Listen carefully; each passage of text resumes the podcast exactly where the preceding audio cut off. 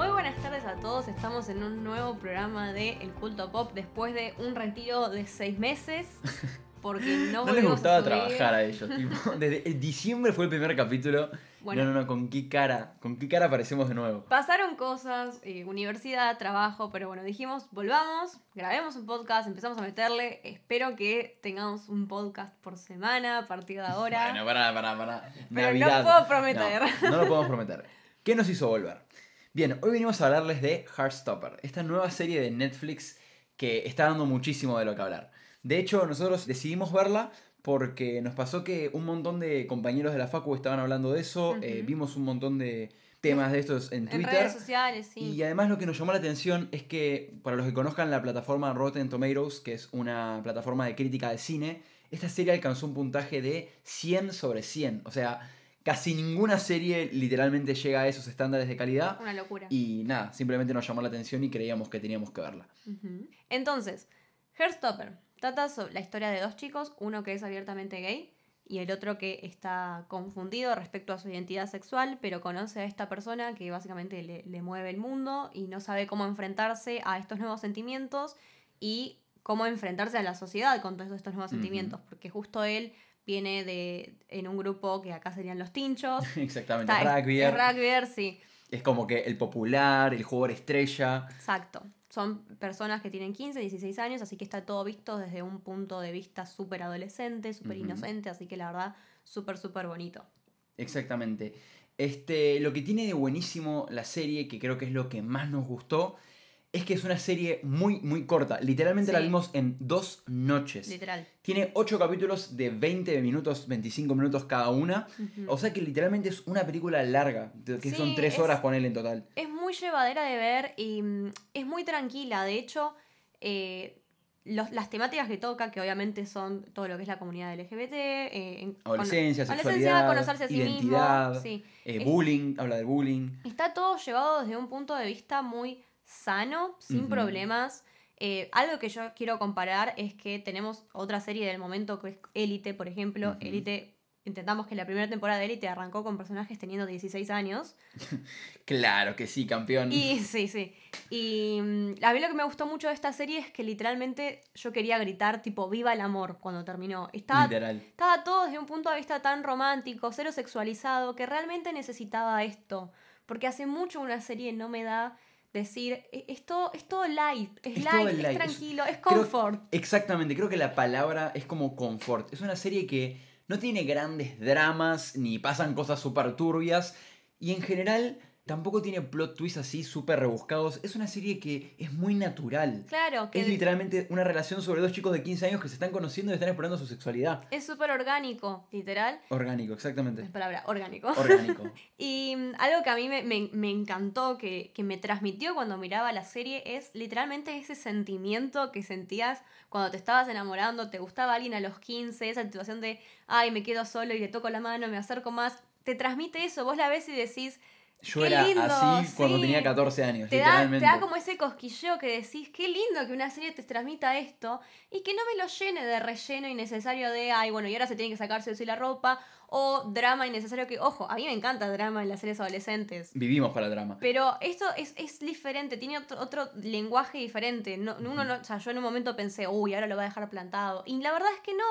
Tipo, las cosas pasaban de forma natural, tranquila. Es eso, es una serie muy positiva. Es que si algo hay que destacar de esta serie es que no utiliza estas temáticas, eh, digamos, para ser trendy o para generar morbo. Que de hecho se nota cuando una serie lo hace. Es como que, Exactamente, ay, sobre un todo- personaje negro, meto un personaje gay. Exactamente, últimamente pasa un montón que tratan de meter identidades sexuales variadas y no se sienten orgánicas porque se siente, está obvio que lo hacen para decir tenemos un actor trans, tenemos Sí. esto, ¿por qué? Porque está de moda, porque hoy es agenda pública hablar de eso y se quieren aprovechar de eso para que sean tendencia a sus series. Bueno, esto no es así, esto se centra totalmente en la historia y lo hace de una manera muy sana que literalmente expone muy bien todas esas problemáticas Sí, y las resuelven de una manera que es literalmente como se deberían o se podrían resolver perfectamente en la vida real. Sí, tal cual.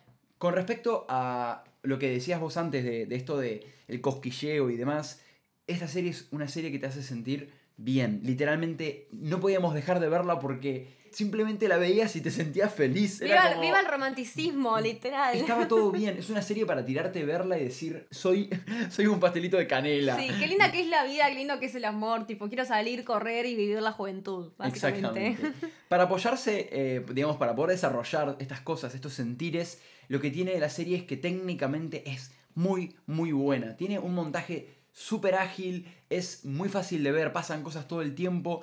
La trama es súper simple, no tiene mil cosas pasando como puede ser Euforia, que no está mal. No, no, no. O sea, es, es, otro propia, tipo de es otro serie. tipo de serie, pero viste que en Euforia pasan mil cosas, hay mil historias que no se cierran, que están dando vuelta por ahí. Acá no, acá la mayoría de los arcos dramáticos eh, o los problemas se resuelven en el mismo capítulo. Sí. Y empieza un problema, se resuelve al toque. Es muy, muy sencillo. Bueno, que de hecho es una serie que está muy orientada a lo que es la, la Gen Z, la generación Z de hoy en día, porque algo muy, muy peculiar que pasa es que mucha parte de la relación pasa por redes sociales, sí. que es algo que ya tenemos naturalizado. Probablemente gente que hoy tiene 15, 16 años, ¿cómo conoce a la gente? ¿Cómo el, el famoso chamullos? Eh, Te responde una historia. Exactamente, hoy pasa todo por redes sociales y esta serie lo supo mostrar excelentemente. Le Sin gran- hacerlo aburrido, porque a veces uno aburrido. dice, "Uh, pero una relación que empieza ¿Cuántas todo veces por redes vimos sociales. el chat, el chat, el chat? Todo el tiempo llega un momento que decís, fue, no lo quiero ver más. Acá, literalmente la mitad del tiempo de pantalla es chat, pero está muy bien hecho. Porque te hace, es lo que yo decía antes, te hace sentir lo que vos sentías cuando quizás hablabas por chat con esa persona que te gustaba. Literalmente. Es eso, no, no, no, se, no, no te deja solamente en, bueno, te muestra a la persona usando el celular, sino que acompañando con la música, bueno, banda sonora muy buena, Banda sonora, muchas canciones, sí, un montón de canciones. eh, pero muy bien. Sí, acompañando con la música, con estos efectos visuales que ahora vamos a hablar más, eh, te da como esa sensación de realmente sé lo que está pasando y lo que está sintiendo este personaje en este momento, por más que esté solamente con el celular. Exactamente. Esto que decías de los efectos visuales, los que la vieron saben de lo que estamos hablando. Básicamente la serie lo que tiene es que utiliza como una especie de animación muy sencilla para eh, resaltar o, digamos, graficar cierta cantidad, eh, cierto tipo de mm, sentimientos, ¿no? Sí. Esto tiene que ver con que Heartstopper está basado en un webcomic, en una novela gráfica. Sí. Entonces es como que trata de meter esas cosas de novela gráficas dentro de la serie.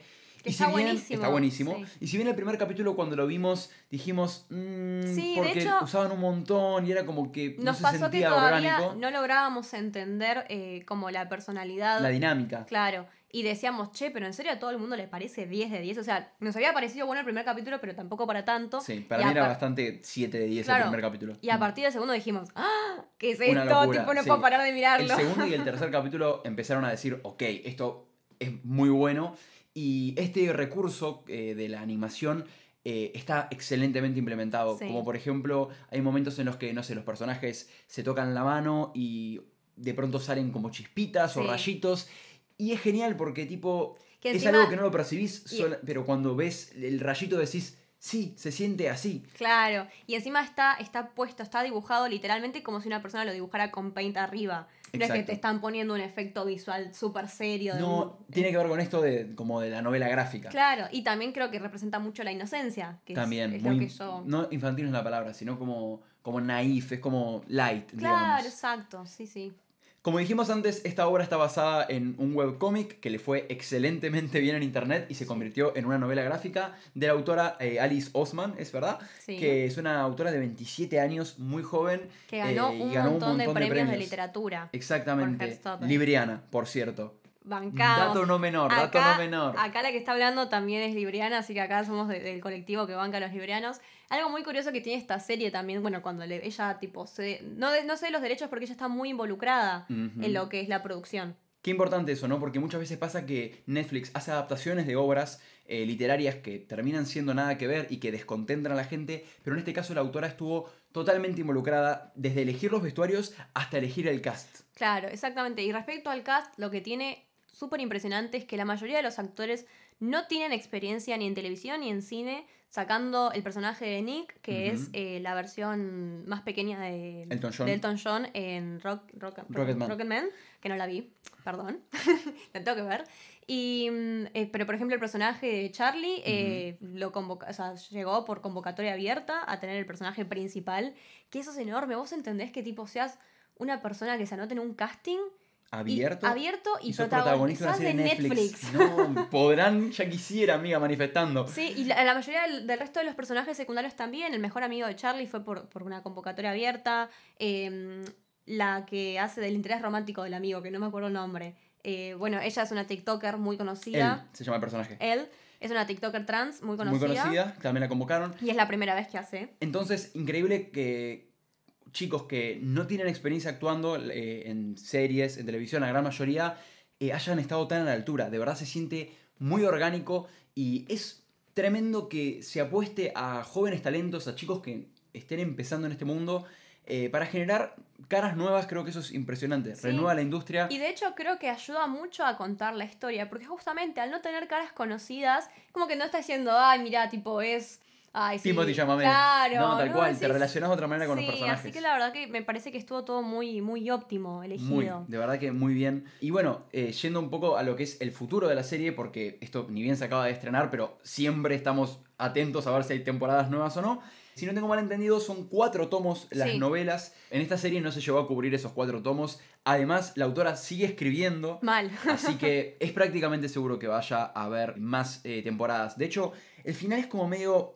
No abierto, porque cierra. Sentimos como que le faltó cerrar algunas historias, no sé, la trama con los amigos, quizás. Pero bueno, quizás lo están dejando para una segunda temporada. Seguramente. Es súper válido. Y yo creo que desde un punto de vista del contenido que estaba generando Netflix hasta este momento, es una apuesta nueva y distinta y me alegra que lo estén haciendo porque realmente es, es muy diferente a todo el, estilo adolescente que venía viendo ahora, sobre todo contenido como Netflix, que tiene como un patrón últimamente. Ne- eh, Sex Sí, Education. y saco series y saco series y saco series de la misma temática y bla, bla, bla, bla. Creo que acá apostaron por algo más corto, capítulos cortos, insistimos con todo lo que contamos antes, de, de una forma de narrativa súper diferente. Sí. Y funcionó, funcionó y creo que este es, es, es algo a tener en cuenta, es decir, qué lindo que es darle oportunidad a este algo tipo de distinto. proyectos. Ni hablar. Es algo que, si yo tengo que definir una palabra, eh, a Heartstopper es una serie con personalidad. Es Sí.